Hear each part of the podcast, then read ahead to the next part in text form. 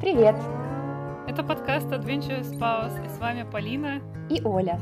Здесь мы беседуем с теми, кто храбро отправился в чужую страну со своим партнером или партнершей в качестве сопровождающего члена семьи. Мы хотим создать пространство для общения, обмена опытом и поддержкой для тех, кто оказался в такой непростой, но захватывающей жизненной ситуации. Поехали? Поехали!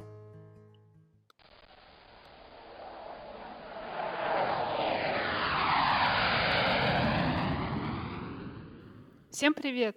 Добро пожаловать в первый выпуск нашего подкаста. Сегодня в нашей студии Оля из Новосибирска. Она уже полтора года живет в Китае вместе со своим мужем, и она поделится с нами своей историей переезда. А, Оля, расскажи, где ты сейчас живешь и как ты там оказалась? Привет, Полина, а, и привет всем остальным.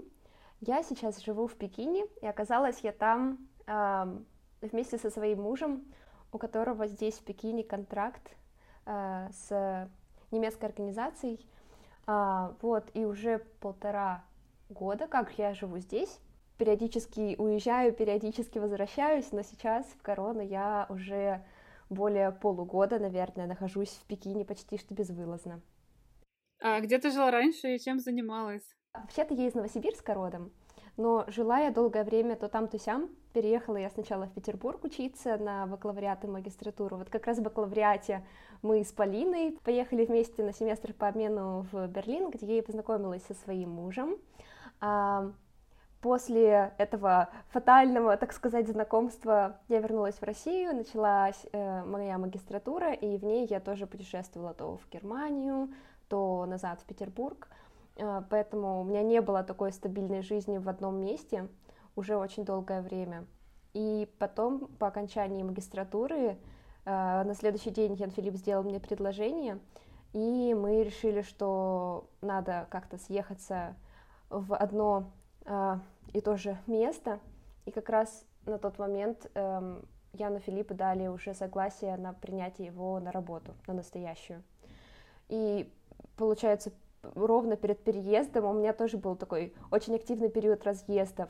То я была в Петербурге и упаковывала вещи, то я ехала в Германию э, к Яну Филиппу, потом я ехала в Новосибирск, в свой родной город, э, и потом мы очень, это отдельная история, очень спонтанно организовали свадьбу в Дании, потом мне снова пришлось ехать в Россию, делать визу на воссоединение с семьей, и потом я снова уже приехала в Германию в ноябре, и в январе мы переехали в Китай. То есть у меня была достаточно нестабильная жизнь в разъездах перед переездом. Вот. Ну и занималась я скорее такими организационными вещами. То есть у меня не нашлось еще никакой работы и так далее. То есть я только закончила учебу, как тут э, водоворот событий меня подхватил.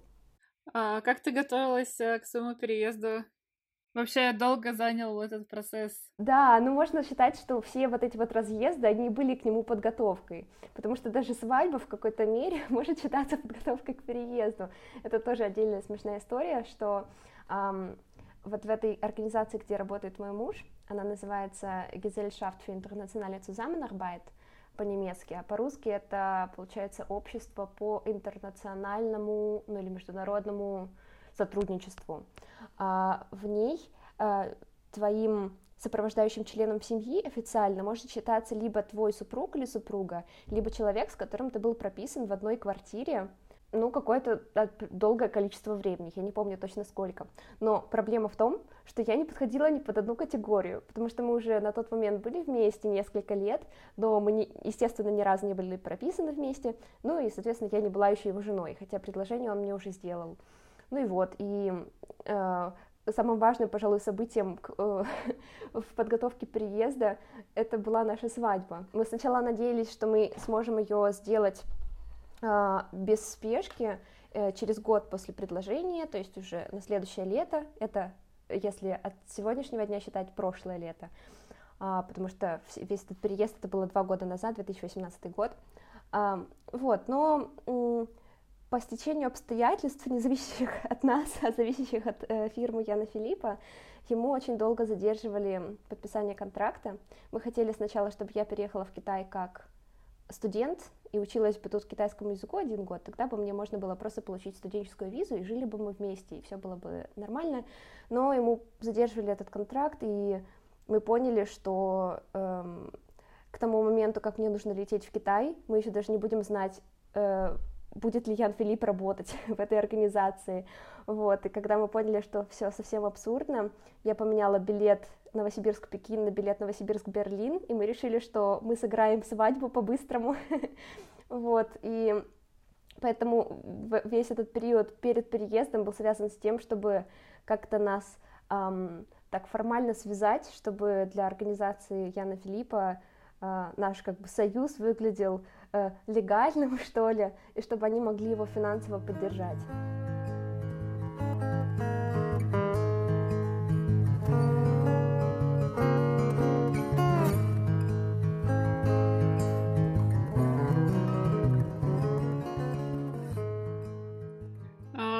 Какие были твои первые впечатления о Китае?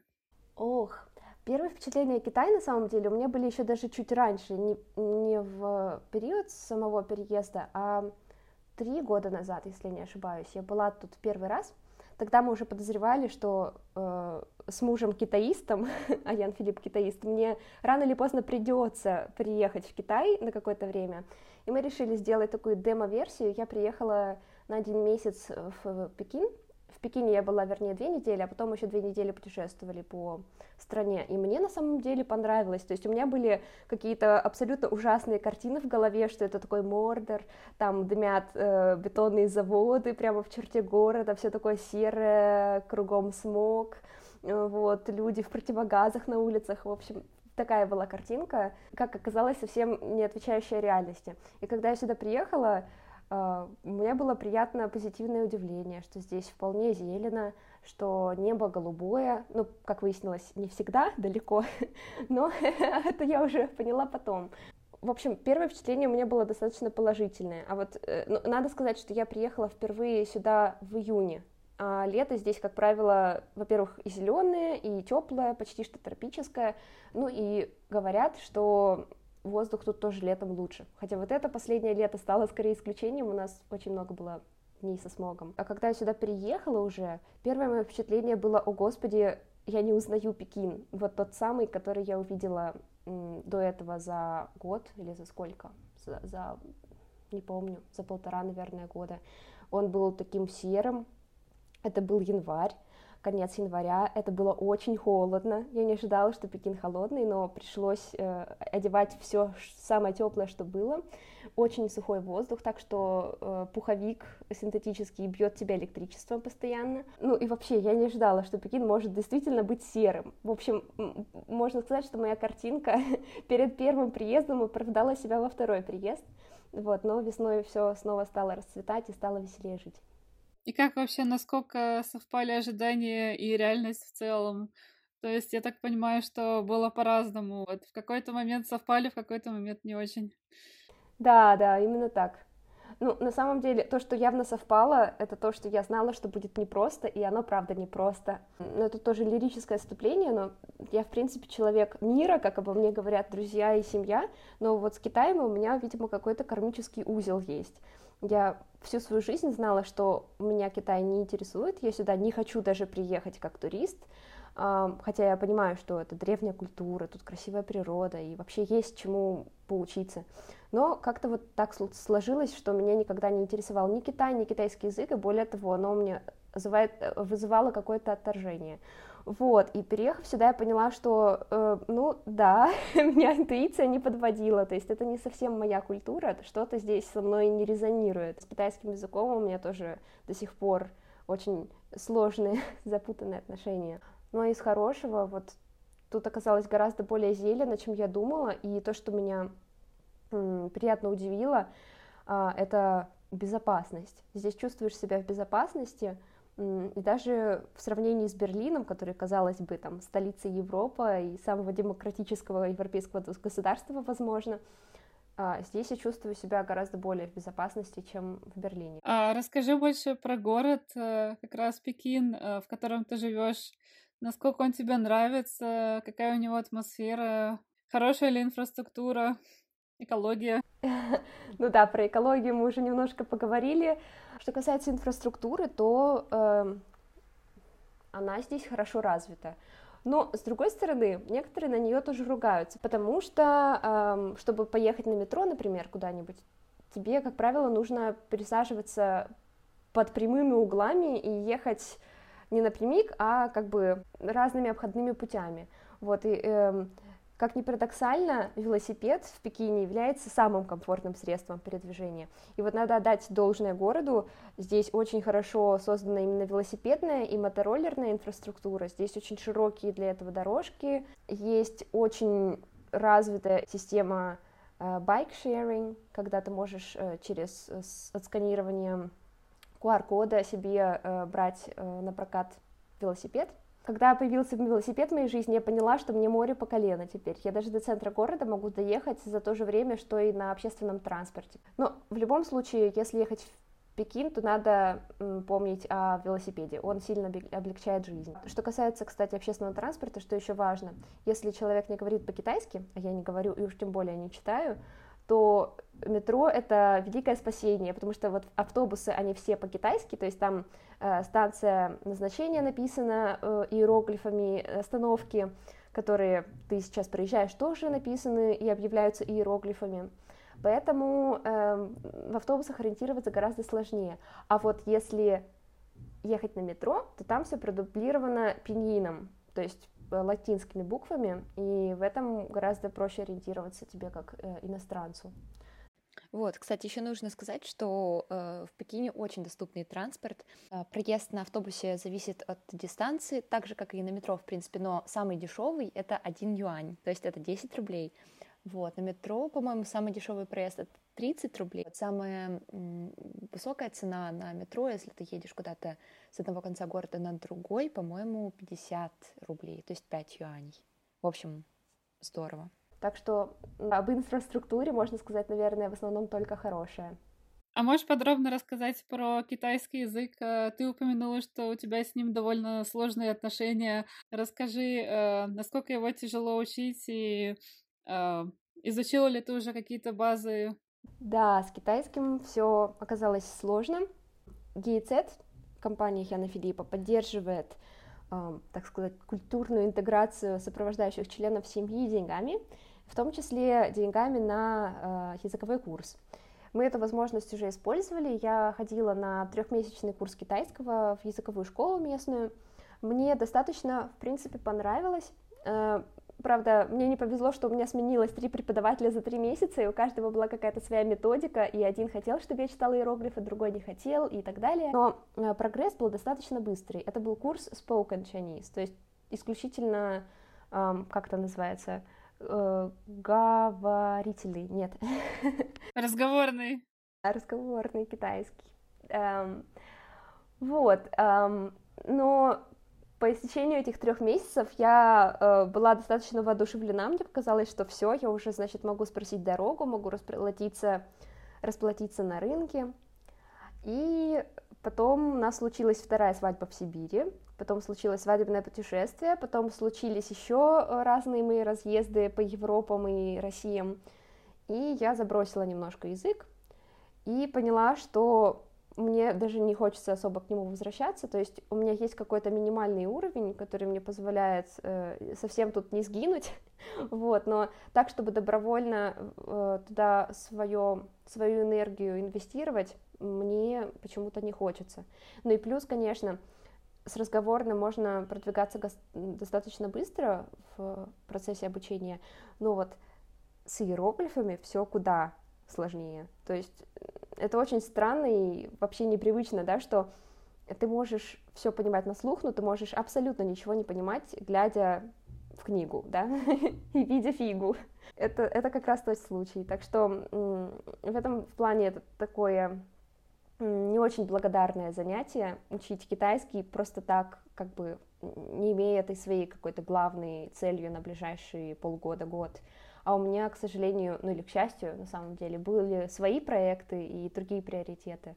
Чувствуется, что китайский язык и культура, они очень сильно отличаются от нашей. А насчет условий, в которых ты живешь, а, хотелось бы узнать подробнее про твою визу, что она позволяет тебе делать и Возможно ли получить разрешение на работу и какой вообще нынешний статус твой? Пожалуй, самая большая проблема и для меня, и для любого сопровождающего члена семьи, который переезжает в Китай, тебе не дают разрешения на работу. То есть э, в Китае а, вид на жительство, который у меня есть, он не априори означает, что ты можешь работать. Э, вдобавок к нему тебе нужно получать эм, разрешение на работу, но его тебе выдают в очень редких случаях либо если ты ценный специалист, и за тебя готова поручиться сделать тебе этот, это разрешение фирма, надо иметь хорошего работодателя, чтобы он тебе это все сделал. Поэтому я не могу здесь работать официально, а если работать неофициально, например, вот учителем английского, то это грозит депортацией. У меня была возможность начать преподавать, но мы отказались от нее, потому что если мне отсюда депортируют, то для нас это будет фатально. Но если человек приезжает сюда в одиночестве, там, по бизнес-визе, то, как правило, он идет на этот риск и знает, что в любой момент все может кончиться. А можно вообще удаленно работать? И какие есть э, возможности? Удаленно работать можно. А, по крайней мере, я не видела ничего, чтобы мне не разрешало получать деньги откуда-то из-за рубежа. Я все это время, пока я здесь, работаю удаленно. Я преподаю английский и немецкий онлайн. Я работаю на себя. Учеников я искала через соцсети, в основном через контакт. И мне никто ничего не сказал об этом. Ну, на самом деле, это как бы и для России тоже не очень легально, семи-легально так работать в черную, так сказать. Но это настолько незначительные по государственным меркам деньги, что об этом можно не беспокоиться.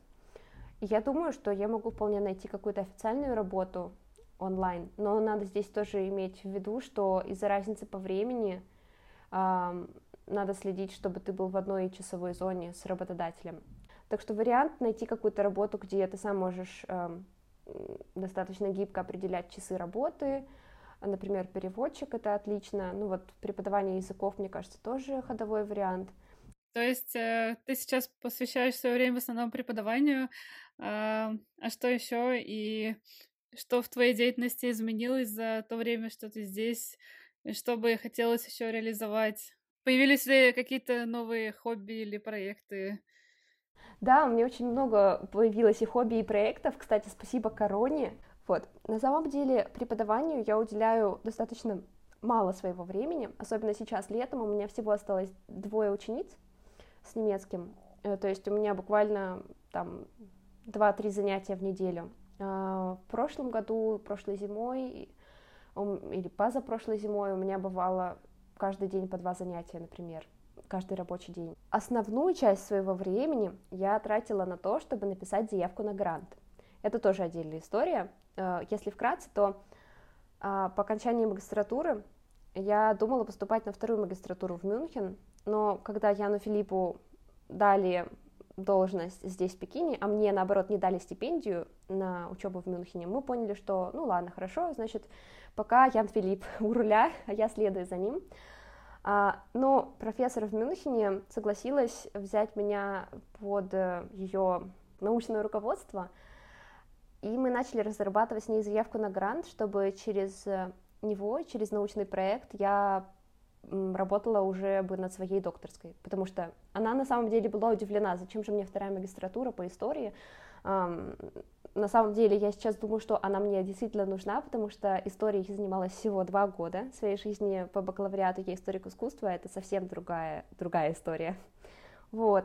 И все это время, вплоть до э, конца июля этого года, вот только недавно буквально, или даже это было начало августа, не помню, я занималась заявкой на грант, и это очень много времени отнимало, это была бесплатная работа, конечно же, с расчетом на то, что она окупит себя, если грант дадут, но все равно это было достаточно тяжело, во-первых, потому что надо было работать одной, надо было полностью структурировать свой день одной, и когда ты занимаешься чем-то за бесплатно, ты хотя бы рассчитываешь, что, ну, есть как какой-то другой эквивалент э, этой ценности, там, не знаю, например, Э, какой-то социальный отклик, кто-то тебя в этом поддерживает. Но по, по факту об этом проекте знали только я и моя научная руководительница. И только благодаря короне, когда учеба в Мюнхене стала происходить онлайн, меня позвали участникам в их семинар докторантский. И там я смогла ее представить, мы ее смогли обсудить с другими докторантами, и так я себя почувствовала немножко более э, связанной с другими живыми людьми, которые занимаются наукой. Это, значит, был один такой большой проект. Ему его уделяло действительно самое большое количество времени в день. Как правило, это было там три часа, когда больше, когда меньше, но вот когда я начала регулярно этим заниматься, наверное, с прошлой зимы до вот этого лета, это было, да, три часа в день примерно. Ну и плюс какие-то такие мелкие вещи. Еще ты спрашивала про проекты, да, про другие благодаря, опять-таки, короне в этом году а, проект «Летняя школа», который проводится у нас ежегодно на Волге каждое лето, а, происходил онлайн. И мои друзья в этом году э, открыли там свою мастерскую. Она называлась э, «Академические навыки в гуманитарных науках». И позвали меня туда спикером, э, вернее, проводить воркшоп по академическому письму. И благодаря этому я попала вот в эту летнюю школьную тусовку и участвовала в почти что всех мероприятиях летней школы. Вернее, не всей летней школы, а нашей мастерской «Академические навыки в гуманитарных науках». Это были такие онлайн-встречи в Зуме примерно трижды в неделю, и это снова дало мне такой рабочий ритм и, главное, команду, с которыми мы вместе занимаемся какими-то дико важными, интересными, интеллектуальными вещами. Это был такой важный для меня проект, не только в плане того, что я получила какой-то такой опыт работы, но и это был, было снова что-то такое а, командное, а, и что мне опять дало такой живой интерес к учебе и напомнило, как здорово учиться. И вот теперь я стараюсь делать это самостоятельно и регулярно, прохожу всякие разные курсы на степике, учу шведский и в дуалинго, и вот через айтоки теперь. Конечно, наш подкаст с тобой, Полин, можно назвать среди важных таких а, вещей. На самом деле, мне кажется, это очень классная идея, я надеюсь, что он будет всем остальным тоже очень полезен. Еще у меня есть парочка разных идей, например, хочу сдать экзамен по немецкому языку, чтобы использовать это время как-то до Нового года, пока я здесь, в Китае, и точно никуда не уеду из-за короны, из-за закрытых границ. И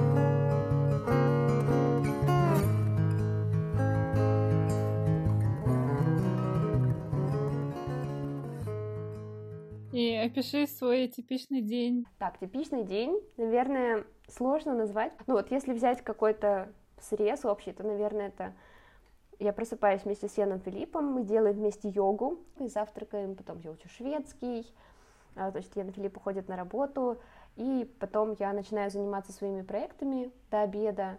В обед я, скорее всего, иду гулять, и, возможно, это просто прогулка здесь, э, по нашему парку внутри жилого комплекса, потому что он красивый и зеленый, а так в округе не очень много красивых и зеленых мест. Я преподаю, скайплюсь с друзьями, потому что сейчас тоже в корону хочется поддерживать общение именно с теми, с кем я не могу увидеться в это время. Я также стараюсь видеться здесь с кем-нибудь, с какими-нибудь живыми людьми, кроме, кроме Яна Филиппа. Как правило, это, правда, происходит вечером, потому что в основном все люди рабочие, у всех дела. Вот, либо мы с Яном Филиппом что-то сделаем вместе.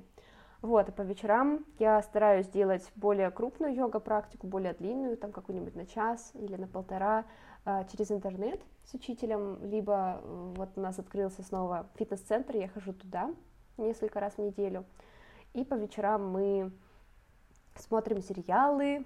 В прошлом году это была «Игра престолов», сейчас это «Карточный дом» или как-то так, э, «House of Cards», и потом мы читаем «Гарри Поттера» э, по-английски. Это у нас новая любовь, и перед сном Ян Филипп мне читает вслух. И это просто кайф. Мы радуемся, мне кажется, целый день в перспективе почитать Гарри Поттера. А, это звучит э, прекрасно. Ты рассказываешь э, о том, чем вы вместе занимаетесь э, с мужем в свободное время. Э, очень интересно узнать, э, как вообще изменились э, ваши отношения и изменились ли вообще со времен переезда. Были ли какие-то трудности или это, наоборот, больше сближающий опыт для вас? Это очень хороший вопрос, и он сложный, но я на него отвечу. Мне кажется, что об этом важно говорить. Я думаю, что для многих это может быть сближающий опыт, если вы переезжаете в страну, которая для вас обоих является третьей страной с которой вас до этого ничего не связывало, или связывало, но мало, или страна, в которой, наоборот, вы оба хорошо разбираетесь. Но в нашем плане этот приезд обнажил перед нами еще больше таких сторон неравных в отношениях. То есть э, и так мы в основном говорим по-немецки, и в основном мы встречались в Германии. Но на самом деле это логично, потому что мы там и познакомились, и изначально у меня был интерес к Германии, а Яна Филиппа ничего в России не интересовало. То есть это все порядке вещей. Но когда мы приехали в Китай, а надо сказать, что Ян Филипп китаист, и он жил в Китае и в Тайване несколько лет. Мы приехали фактически в, на вторую родину Яна Филиппа. Э, где он как рыба в воде себя чувствует, где у него уже есть социальные связи, а, у него есть, конечно же, работа, которая ему дает чувство, что он на своем месте, и плюс она ему дает структуру дня. То есть для него адаптации здесь практически не было никакой. А мне пришлось начинать с нуля или даже с какого-то минус этажа, потому что а, вот это вот неравенство, оно, конечно, больно било по самооценке, и Э, я часто чувствовала себя очень беспомощной во всем нуждающейся поддержке Яна Филиппа. До сих пор, на самом деле, э, я не могу ничего заказать в интернете толком, потому что все предложения по-китайски. Я не могу поговорить с людьми свободно. Если я куда-то иду, например, там, не знаю, иду, предположим, китайскому врачу, мне нужен Ян Филипп на телефоне готовый, чтобы он мог по телефону врачу объяснить, что же мне там надо и так далее. То есть я чувствую себя во многом зависимой и не могу свободно распоряжаться даже не то чтобы временем, но своими желаниями. Вот, то есть мне мои желания все время упираются в ограниченные возможности. У Яна Филипп этого э, ограничения нет, поэтому получается, что мы на этот опыт смотрим совсем с разных вышек. То есть у него своя перспектива, у меня своя. Иногда он мне в открытую говорит, что когда я ему там со слезами опять э, начинаю рассказывать, как все плохо, и как у меня очередной случился облом, и у меня опять э, настроение ниже плинтуса, он говорит, слушай, спасибо, что ты этим делишься, потому что мне это напоминает о том, что мне надо о тебе заботиться, и надо чаще думать, каково тебе здесь, потому что, ну, на самом деле опыт у нас очень-очень разный. Но с другой стороны, опять-таки, я понимаю, что из-за того, что мы здесь вдвоем, и я переживаю здесь такие резкие падения настроения, такие, такие низы. Единственный человек, который в курсе дела, это Ян Филипп. Поэтому это делает его для меня каким-то суперценным, таким сейфом, а, который хранит все эти, все эти вещи. И, конечно, который, ну, получается, единственный так наблюдает за всем вблизи и меня поддерживает. Ну и он говорит, что я его поддерживаю, хотя я часто впадаю тоже в такие настроения, что я э, ничем ему не помогаю и только усложняю жизнь, потому что, конечно, я требую его внимания, его времени на помощь. Но он говорит, что нет, что без меня он бы сюда и не приехал, и я ему я его поддерживаю. В общем, я верю, что это так. То есть э, можно сказать, э, главным э, средством преодоления этих трудностей стала помощь э, твоего супруга. И, в принципе, как ты, получается, преодолеваешь такие негативные настроения, когда все плохо, и что тебя вдохновляет, и есть ли вообще свет в конце туннеля? Да, эм, есть, что меня вдохновляет определенно я начала вести Инстаграм, вернее, я его давно уже веду, но когда у меня случаются такие, такие настроения, я стараюсь этим делиться, ну, конечно, не устраивать истерики, но потихоньку начинать это вербализировать, как-то из себя вынимать, и, как правило, сразу же становится легче, особенно когда если это я делаю в соцсетях, опять-таки, да, например, рассказываю историю, говорю, вот, друзья, у меня случилась очередная эм, пакость, э, там, не знаю, сломался интернет в самый неподходящий момент или что-нибудь такое, мне пишут, да, слушай, у меня тоже такое было, да, это, конечно, не очень, я чувствую себя поддержанной, ну, потому что поддержку, конечно, нужно получать не только из рук мужа, желательно, чтобы и у него там ничего не сломалось, вот, и чтобы чувствовать, что твоя жизнь не сосредоточена на одном человеке. Ну и, конечно, встречи с друзьями очень помогают, когда ты идешь э, встречаться с живыми друзьями здесь, то как правило, эти настроения развеиваются. И еще говоря о поддержке, я не могу не сказать про свою подружку Энджи. Э, она китаянка и живет в соседнем от меня доме. Мы с ней познакомились на спорте, когда занимались вместе в нашем фитнес-клубе, и вот ее имя, оно так совпадает с ней, она, правда, как ангел, и, в общем, как мой ангел-хранитель здесь. И мне очень-очень нравится с ней общаться, потому что она для меня такое окошко в китайскую культуру, потому что, ну, я с китайцами общаюсь здесь, наверное, все-таки меньше, чем с немцами. И то, что она живет очень близко, очень здорово, потому что я могу ей спонтанно написать, если у нее время, а, и мы можем пойти погулять или пойти вместе за продуктами на рынок или пойти в фитнес-центр позаниматься йогой. В общем, это очень здорово иметь друзей, это раз, иметь друзей среди местных два, и иметь друзей поблизости это три.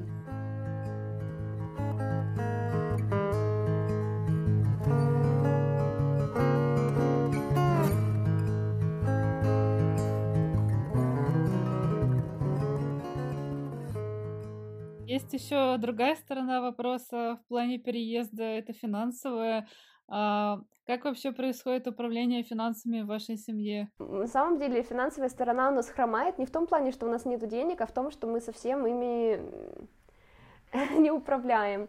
К счастью, э, зарплаты хватает на то, чтобы жить, эм, ну, не так, чтобы считать каждую копейку, и надо просто умело их во что-то вкладывать и планировать э, время, например, после э, окончания проекта. Кстати, вот я не сказала, контракт у нас на в сумме три года, еще осталось полтора примерно. Надо готовиться к тому, что, возможно, после этой работы будет какая-то дырка, э, возможно, надо будет каким-то образом перекочевать э, в другое место, и, в общем, надо как-то их накапливать. А какие вообще э, жизненные уроки тебе дал этот опыт?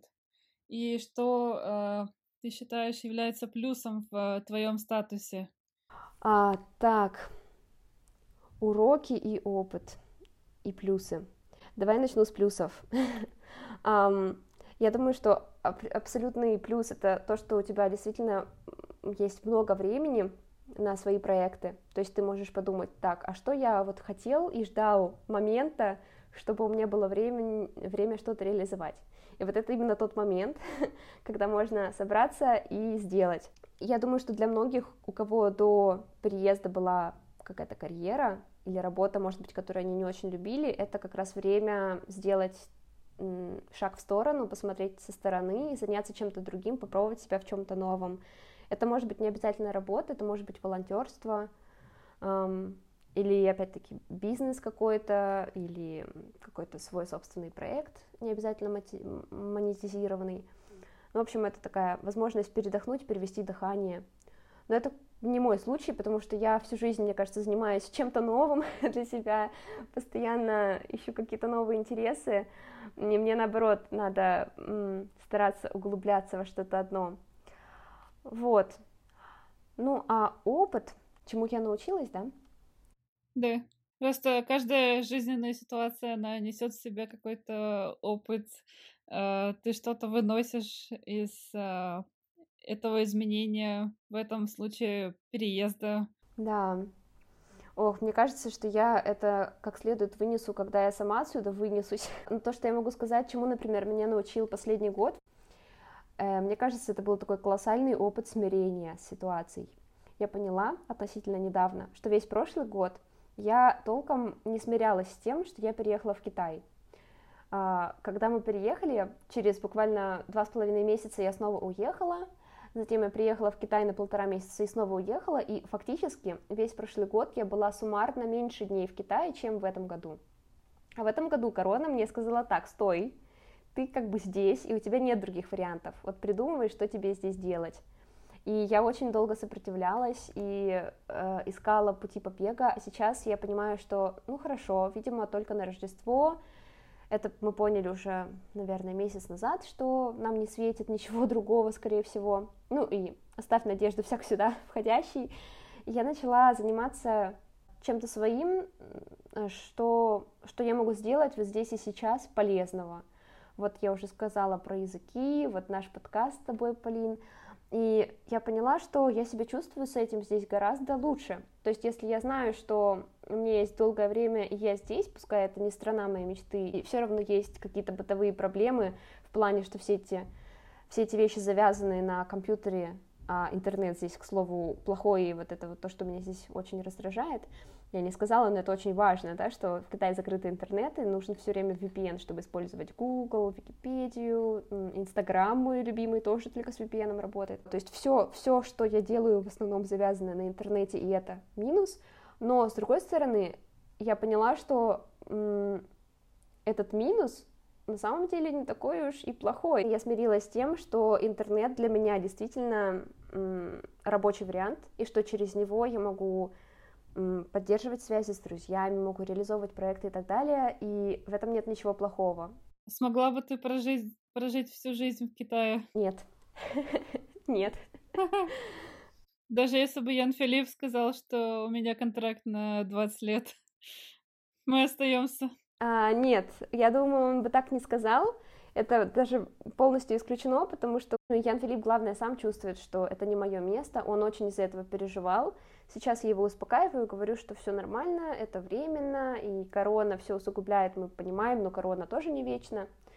Он точно не останется здесь дольше, чем а, я могу выдержать. У нас есть такое обоюдное согласие. А куда мы поедем потом, это большой вопрос. Будет это какая-то опять третья страна, или это будет Германия, или это будет Петербург, по которому я дико скучаю. Да, это был следующий вопрос. Отлично, да. Так какой вопрос? А, о чем ты скучаешь больше всего на родине? Да, да, ну вот, на родине я скучаю по Петербургу, ну, конечно же, по друзьям, а, по семье, но Петербург — это просто город моей мечты. Вот это, кстати, такой жесткий контраст к Пекину. Когда я туда приезжала, я знала, что это город, который я люблю и в котором я хочу жить. А в Пекин я приезжала с установкой, наоборот, что отсюда я хочу поскорее уехать. И до сих пор это именно так и остается. И даже несмотря на эм, то, что мне тоже друзья в Инстаграме часто пишут комменты, мол, Оля, радуйся, что у вас 35 градусов жары, у нас опять 15, и дождь, и серость, а это середина июля, и так уже два месяца, и я такая, ну, ребята, я понимаю, мне жаль, но честное слово, вот есть что-то такое необъяснимое, что держит вот эту связь со мной и Петербургом. Я все-таки надеюсь туда однажды вернуться. Вот еще, чего мне сильно не хватает, особенно летом, это реки. Место, где можно было бы поплавать. Я привыкла, что летом а, я приезжаю в Сибирь и плаваю в речке или в Обском море, или еду на Алтай. Это просто голубая мечта, и этого мне тоже дико не достает. Я мечтаю поехать на Алтай следующим летом. Вот, то есть такая дикая природа, где, а, можно искупаться, и б, можно побыть действительно наедине с природой, а не в толпе людей, или не на забетонированных дорожках, которые выложены на, на горах прямо. Ну, еще, конечно, мне очень не хватает такого чего-то культурного, что было бы именно связано с культурой, с историей, с русским языком, потому что я историк, я занимаюсь историей, и проект мой был по истории Сибири, то есть для меня быть вот в этом культурном поле означает тоже развиваться как-то профессионально. А в Китае, конечно же, есть что-то интересное, но, во-первых, это совсем другой регион, во-вторых, я как-то об этом писала в Инстаграме с историей, с такой старинной историей. Здесь большие проблемы, потому что многое уничтожено, много отреставрировано до неузнаваемости, то есть вот такой вот красоты визуальной, старины, особенно если говорить там о каких-нибудь, не знаю, фасадах домов на Невском или вдоль Фонтанки, вот этого мне дико не хватает. Хорошего интернета тоже не хватает. К чему вообще было сложнее всего привыкнуть э, в Китае? Наверное, тяжелее всего было привыкнуть к тому, что здесь все можно оплатить через WeChat, Хотя сейчас стараюсь привыкнуть обратно брать с собой наличку, потому что бывает, что, например, можно платить не WeChat, а Alipay, а там у меня, например, еще не открыт счет. Поэтому надо быть на чеку и готовому к экстренным ситуациям. А ты говорила, что вы не знаете, куда вы поедете после Китая. А, а есть примерно какие-то планы на будущее? А, может быть, не знаю, проекты или страна, где бы хотелось пожить? Мы думаем про Германию, конечно же, потому что там мы оба чувствуем себя как дома. Я активно думаю про Москву и Питер, потому что я просто люблю Москву и Питер и хочу быть там. Но мы также, как говорят немцы, э, играем мыслями, шпилен mit Gedanken, о том, чтобы переехать еще в какую-нибудь другую страну. Но в какую это большой вопрос. Что из этого получится, мы не знаем, и тем более мы не знаем, будет ли Ян Филипп дальше искать работу себе в той же самой организации. У нее есть проекты в разных странах. То есть мы, я думаю, через полгода примерно начнем уже искать новые вакансии, и он, и я, и посмотрим, кто первый что найдет интересное. Туда и поедем. Если бы можно было бы дать э, себе совет перед переездом, какие бы главные три вещи ты бы посоветовала себе самому? Ну вот что бы я себе однозначно посоветовала, это на первых порах после переезда, буквально там несколько месяцев, не зацикливаться так на работе над своим антрагом, над своей заявкой. Э, вот этот вот проект, да, куда мы писали заявку на грант, отнимало у меня тогда уже много времени, ну или даже не времени фактически, а душевных сил. То есть я не так много на самом деле писала, я очень много волновалась по этому поводу. Я думаю, что мне бы следовало дать себе больше времени э, на пассивно подумать, пассивно почитать, не торопиться с написанием, и больше времени бы уделить тому, чтобы интегрировать себя в местную жизнь, в какое-то местное сообщество. Например, активнее использовать платформу Meetup, где можно находить всякие встречи. Вот сейчас она потихоньку снова оживает после короны, но мне кажется, год назад там можно было найти, ну, или два года назад, очень много разных событий. Потом второе, что очень важно, я бы себе советовала заняться тайм-менеджментом сразу же после переезда, потому что эм, вот если говорить тоже а, о том, что изменилось, да, с переездом, так совпало, что именно переехав сюда, это был такой первый раз вообще в моей жизни, когда я не привязана никакой институции, там, будь то школа, университет, практика, а я предоставлена сама себе. И я поняла, что отсутствие вот этого стержня э, в расписании, оно, с одной стороны, дает тебе свободу, но с другой стороны, э, отсутствие структуры иногда дико грузит, то есть все роится в голове, ты, конечно же, помнишь, и у тебя есть чувство, что ты должен что-то делать, но когда именно делать, как долго делать, э, за тебя никто не определяет, ты должен это определить для себя, и я это толком сделать не смогла. И вот э, в начале этого лета я прошла курс по тайм-менеджменту, там было такое упражнение, как стратегическая сессия. Там нужно было выписать все свои задачи на ближайшие там, разные горизонты планирования, там, будь то пару недель, пара месяцев или полгода, и поставить себе цели, и понять, каким образом ты можешь к ним двигаться каждый день, ну или там с каким-то регулярным промежутком. Ну вот это мне надо было сделать полтора года назад, серьезно. Мне кажется, что тогда у меня бы, не то чтобы я была продуктивнее, хотя скорее всего да, но я была бы спокойнее, потому что у меня часто бывали такие вот ситуации, когда я понимаю, что вроде как и гулять хочется, потому что это новый город, я только приехала, но вроде как и писать заявку надо, потому что чем скорее подам, чем, тем скорее придет ответ, тем скорее, возможно, у меня будет работа. В общем, я была такая между двух огней, и надо было эти огни с собой примирить через какую-то четкую структуру в расписании. А еще, э, как показала корона, надо было, скорее всего, себя подбадривать э, через какие-то ежедневные маленькие занятия, например, языком. Вот Duolingo я бы себе посоветовала точно на тот момент установить на телефон, начать заниматься китайским прям в Duolingo, э, и на самом деле каким угодно еще языком, просто чтобы, чтобы была какая-то такая ежедневная приятная рутина, игровая. Ну или даже какой-нибудь курс можно было бы пройти онлайн, начать э, для того, чтобы тоже себе создать какую-то регулярность. Не ту, которую ты с нуля должен для себя создавать, а для которой уже существует какая-то там заданная платформа и так далее. Вот, я еще хотела, знаешь, самым последним пунктом сказать, мне кажется просто, что это очень важно. А, это такой мой совет, напутствие для тех, кто оказался в подобной ситуации или готовится к тому, чтобы в ней оказаться. посмотреть, есть ли в отправляющей организации какие-то структуры, которые помогают таким, как вы, людям, оказавшимся а, сопровождающими членами семьи.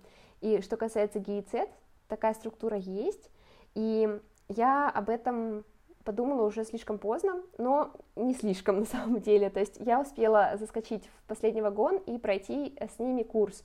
Он проходил в Германии, а, то есть это было уже спустя 11 месяцев после переезда, проходить его можно было максимум 12 месяцев спустя после переезда, и он был направлен на э, подготовку к переезду э, и обсуждению там и совместному поиску решений проблем, которые возникают вот с этой ситуацией жизненной. И в этом курсе я, во-первых, получила поддержку колоссальную людей, которые знают, о чем я говорю, знают, что я переживаю.